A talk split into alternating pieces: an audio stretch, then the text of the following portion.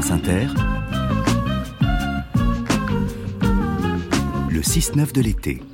Et on retrouve Thomas Negaroff. Euh, comme chaque dimanche, Thomas, vous jouez avec l'histoire et aujourd'hui vous vous intéressez à Cléopâtre. Il semble que quelqu'un m'apporte un présent de la part de la reine Cléopâtre.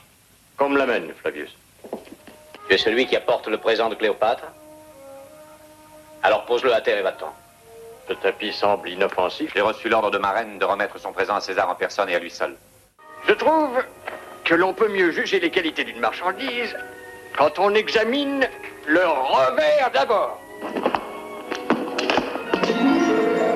Salut, ô Cléopâtre, divine par Horus et Ra, bien-aimée de la lune et du soleil, fille d'Isis, souveraine de la haute et basse Égypte, reine. Ainsi surgit Cléopâtre cachée dans un tapis, elle apparaît dans l'histoire de Rome et César tombe immédiatement bien sûr sous le charme, fou d'amour dit-on pour la reine d'Égypte. Si le nez de Cléopâtre eût été plus court, toute la face du monde aurait été changée. Et voici l'une des uchronies les plus célèbres, chantée même par Réventura et son orchestre, on l'écoute. Si le nez de Cléopâtre avait été plus long, si le grand Paganini. Alors il y a plein de si, mais il y a aussi celui-ci. Si le nez de Cléopâtre eût été plus court, toute la face du monde aurait changé. Et donc l'une des uchronies les plus mystérieuses également de l'histoire, ces mots, ce sont d'ailleurs ceux de Blaise Pascal dans Les Pensées. Alors que veut-il dire? D'abord, arrêtons-nous un instant sur ce fameux nez. Pascal semble lui attribuer la raison de l'amour que lui porte César et que lui portera ensuite Marc-Antoine. Alors, nous verrons si sans cet amour, la face du monde aurait changé. Mais ce nez d'abord, alors long, selon Pascal, et c'est en effet ce qui apparaît sur quelques tétradrachmes, vous savez, des pièces d'argent, mais rien sur les statues au nez cassé malheureusement par le temps, et rien surtout dans les textes antiques qui décrivent la reine. Bref, on ne sait pas si le nez était vraiment long. Plutarque et Dion Cassius, écrivains de l'Antiquité, décrivent d'ailleurs une femme plutôt sans beauté particulière, mais qui charme les hommes par la conversation et par la voix. Cette voix, la voici.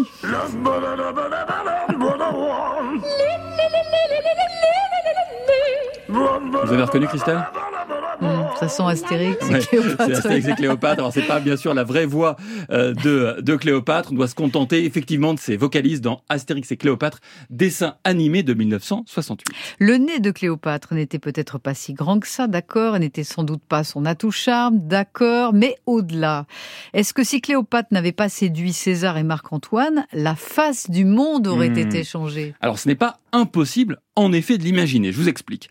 Après l'assassinat euh, en Égypte de Pompée, le rival de César, celui-ci tombe sous le charme, on l'a entendu, de Cléopâtre cachée dans le tapis, on l'a entendu tout à l'heure, et à qui César permet de retrouver le trône duquel son frère l'avait éloigné. Donc elle revient en Égypte. Voilà qui ne change pas la face du monde, me diriez-vous A raison. En revanche, après l'assassinat de César lors des fameuses ides de mars de 44 avant Jésus-Christ, les choses prennent un tour plus intéressant pour nourrir l'Uchronie de Blaise Pascal. En effet, après la mort de César, les guerres civiles reprennent vite, et notamment dans un second temps entre Marc-Antoine et Octave, les deux héritiers qui avaient désigné César.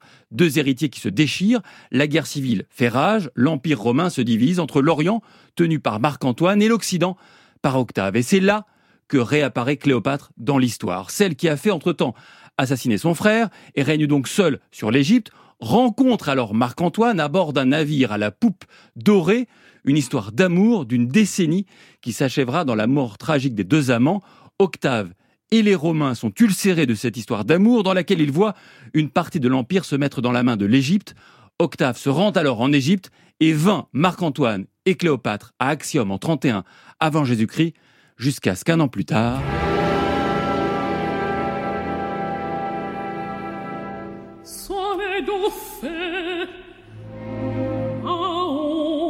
honte être assuré Veuve d'Antoine et veuve de César Au devoir d'Octave d'Hébreu Je n'ai pu captiver son farouche regard. Vous avez peut-être reconnu Jesse Norman qui chante la mort de Cléopâtre de Berlioz parce qu'effectivement Cléopâtre se donne la mort en 30 et dans la foulée, après des événements que le temps imparti à cette chronique ne me permet pas de développer malheureusement, Octave, qui est donc le maître, devient Auguste et en 27, il devient le premier empereur de l'histoire romaine, refermant l'époque de la République. L'Empire romain étendra largement l'emprise autour de la Méditerranée, romanisant un vaste monde. C'est peut-être cela que voulait dire Pascal quand il avait écrit Si le nez de Cléopâtre eût été plus court, toute la face du monde aurait changé. Sous-entendu, il n'y aurait peut-être pas eu d'empire. Et puis ce qu'il veut dire aussi peut-être, c'est que la passion des hommes peut les pousser à faire des folies. Voilà ce que voulait nous dire Pascal, à moins qu'il voulait aussi nous dire autre chose, que les hommes sont prisonniers de leur passion, ici, de la beauté des femmes. Merci Thomas, à la semaine prochaine. On se demandera ce qui se serait passé si Napoléon avait réussi à envahir la Russie.